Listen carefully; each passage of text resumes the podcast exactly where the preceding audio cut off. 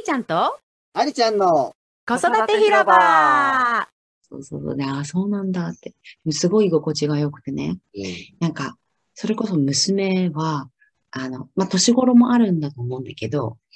あの、人見知りするのよ、最初は基本的に。うんうん。でも、ケリーにだけは、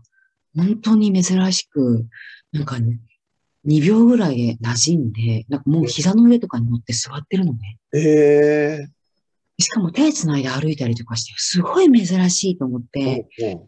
なんか grandma とかにでも、最初はなんか、ハローみたいな感じでこうやって、こうやってやるんだけどうん、で、なんかお菓子とかあげ始めるとうん、普通にそ、なんかこう遊んだりするんだけどうん、ケリーには本当にもうなんか、えーってびっくりするぐらい馴染んでて、で、よくよく聞くと、ケリーは、あの、もともとは、えー、医療関係者の人だったのね。うん。看護師さんではないんだけど、なんかほら、あの、そういうことを教える人、なんか栄養士さんに近いのかな。うん。そういう、より良いなんか健康系のことを教える人がもともとだったんだけど、子供が生まれるとかになったりとか、あとまあストレスもあって、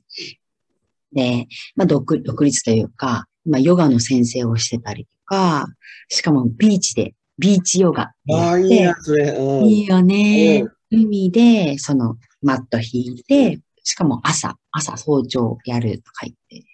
で、そこに来る、なんかこ、より、やりますよって言って、何人来るかはその日のお楽しみみたいな感じで、そういうのがすごく合ってるみたいで、で、ほら、子供もいるからさ、そういうふうに自分ができるときにみんなにこう言って集まるみたいな感じが多くて、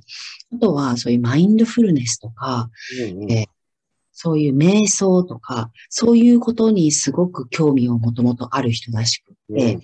で、その医療関係の時でも、なんかこれからは、なんかそのやっぱりね、イギリスってね、薬に頼りすぎるところがすごく多くて、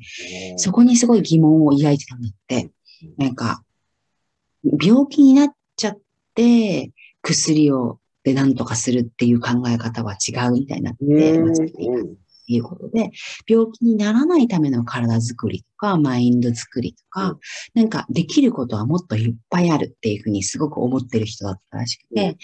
なんかすごく情熱を持って仕事をしてたんだけれども、4年前かな。多分そんなにまだ前じゃないんだと思うんだけど、その仕事の時に、あの、まあ、やっぱりそういう瞑想が大事だって思うような人とかがこう出会い始めてて、やっぱりそ、そういう、まあ、予防医学的なことも、やっぱり教えていく、あの伝えていく大切さがあると思うっていうことをすごい言ってて、でも、うん、なんかほら、古株の人たちってこう、変えるのが嫌じゃん。めんどくさいみたいなのとかさ、もうやっぱりその、うん、その製薬会社とかでもやっぱりそういうお金関係のがあったりとかね。うん、その売り上げじゃないけど、やっぱそういうところで見たりとかするから、その、本当に、あの、情熱を持ってやるっていう人がすごく少なかったみたいで、むしろこう、うん、アンチが多かったりとかっていうことがあったりとかして、で、結局そこで自分も体調崩したりとか、ストレスとかね、ってなってって。で、なんかその当時はそのマインドフルネスと、その健え健康の栄養系と、あとはそのヨガのその瞑想がすごくいいっていうことを、あの、2、3人とコラボをして、なんかオンライン講座をなんか作る予定だったんだけど、うんそれを本当にそういうのはやめてくれみたいな感じで反対されちゃって、で結局なしになっちゃって、ああ、やっぱり自分のしたいことを本当にするにはフリーになるしかないのかなっていうふうに感じたらしいのね。うん。そんなようなことを思ってたら、今、もうその3、4年後には、マインドフルネスとか瞑想とかも当たり前のようになんかみんなが話してる。だからほら、あの時って、あの時にも、もしあれをリリースしてたら、どれだけの人をもっと助けられたんだろうとかっていう思いが、こう、いろいろ、うん、あったみたいで、うん、やっぱりその、